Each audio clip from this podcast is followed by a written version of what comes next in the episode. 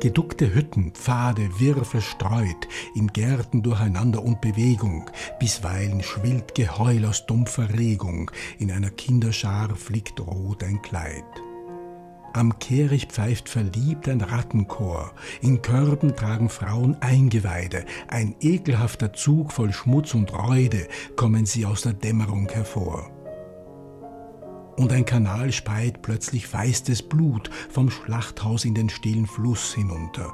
Die Föhne färben karge Stauden bunter und langsam kriecht die Röte durch die Flut. Seine apokalyptischen Gedichte, seine Bilder, seine Beschreibungen der Stadt, seine Stimmungen, die er in seiner Lyrik verewigt hat, sind für mich persönlich ein Zeugnis dieser Zeit, auf der anderen Seite aber auch Erzeugnis dieser Zeitlosigkeit, die in der Lyrik steckt. Und es macht auf jeden Fall Sinn, sich an Georg Trakl zu erinnern. Das war sicher auch ein Teil seiner Beweggründe, um die Dinge niederzuschreiben, um es eben aus dieser Vergänglichkeit herauszuholen.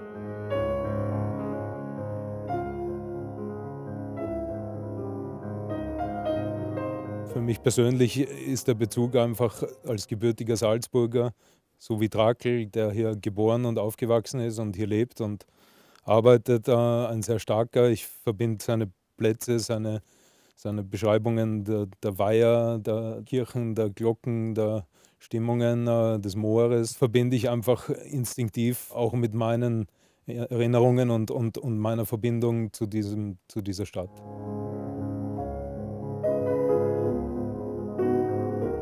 Drakel hat sicher an seinem Leben gefeilscht und hat damit gekämpft. Es ist äh, auch, auch durch den erwiesenen Drogenkonsum äh, durch alle Höhen und Tiefen gegangen, was zu der Zeit aber auch völlig normal war und auch zum, zur, zur Kultur des Künstlers äh, gehört hat. Die Zustände zwischen himmelhoch jauchzend und zu Tode betrübt sind aber auch die Triebkraft äh, und, und, und die, die, die Qualität und die Stärke in seiner Dichtung.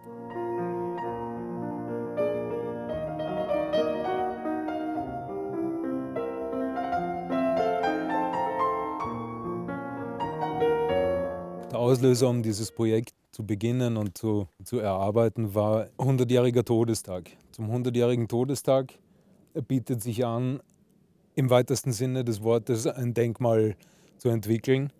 Das heißt, auch seine Freunde, auch die Familie, auch die Orte, zum Beispiel das Geburtshaus, die Linzergasse, die Apotheke ist mit äh, drinnen.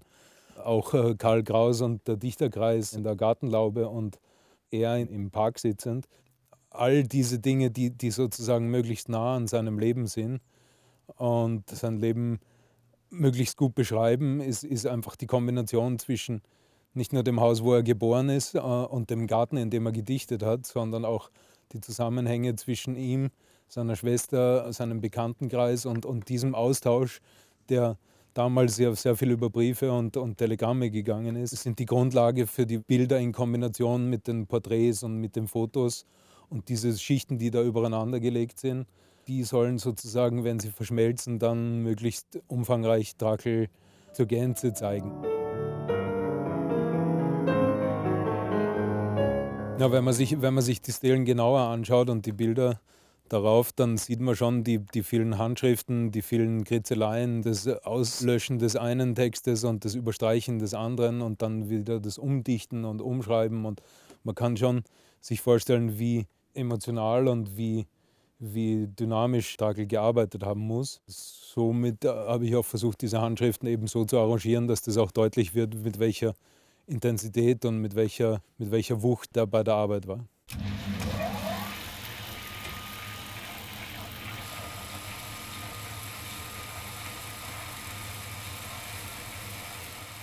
Begonnen hat das Ganze im Kieferbruch am Untersberg.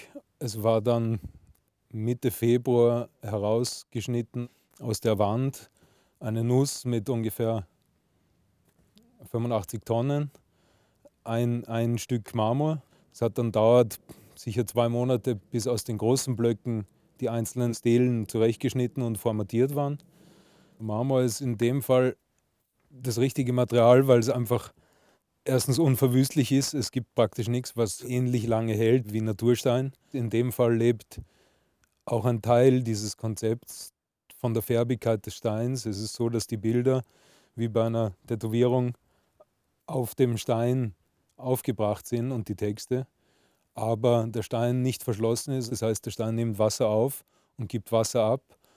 Durch dieses Aufnehmen und Abgeben vom Wasser äh, verändert sich die Farbe und die Tonalität des Steins. Man sieht die Körnung, man sieht die Einschlüsse bis hin zu kleinen Versteinerungen. Und diese Färbigkeit verleiht dann äh, zum Beispiel nach starkem Regen wird es rosa, rötlich, äh, zum Teil blaustichig, gelbstichig äh, und ist nicht mehr rein weißer Stein und verleiht natürlich den, den Bildern und äh, den Köpfen, die auf diesen Steinen aufgebracht sind, äh, auch eine gewisse Lebendigkeit und es ist auch schön, das zu sehen, wie das so vor sich hin morpht.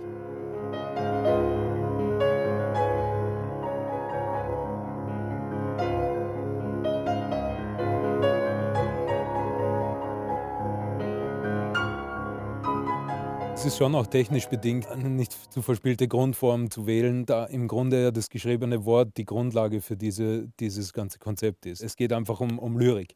Und insofern habe ich dann versucht, eine möglichst geradlinige Form zu entwickeln, die elegant, schlank, zeitlos und, und stimmig ist.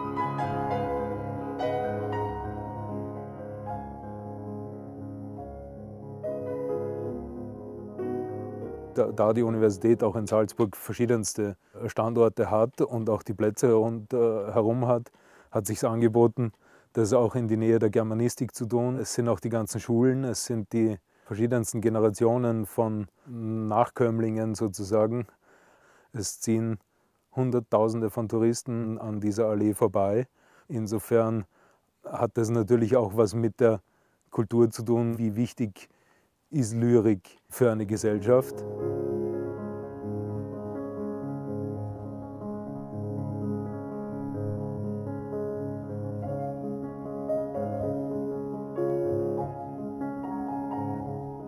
Ich finde, es wäre gut, wenn es beim Betrachter verschiedene Dinge auslösen würde.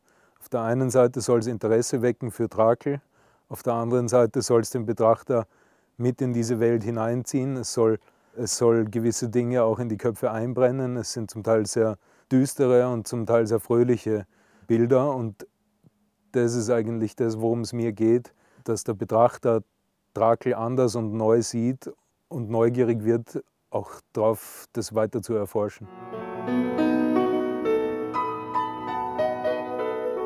Wieder wandelnd im alten Park, o Stille gelb und roter Blumen, ihr auch trauert, ihr sanften Götter, und das herbstliche Gold der Ulme. Reglos ragt am bläulichen Weiher das Rohr, verstummt am Abend die Drossel. O, dann neige auch du die Stirne vor der Ahnen verfallenem Marmor.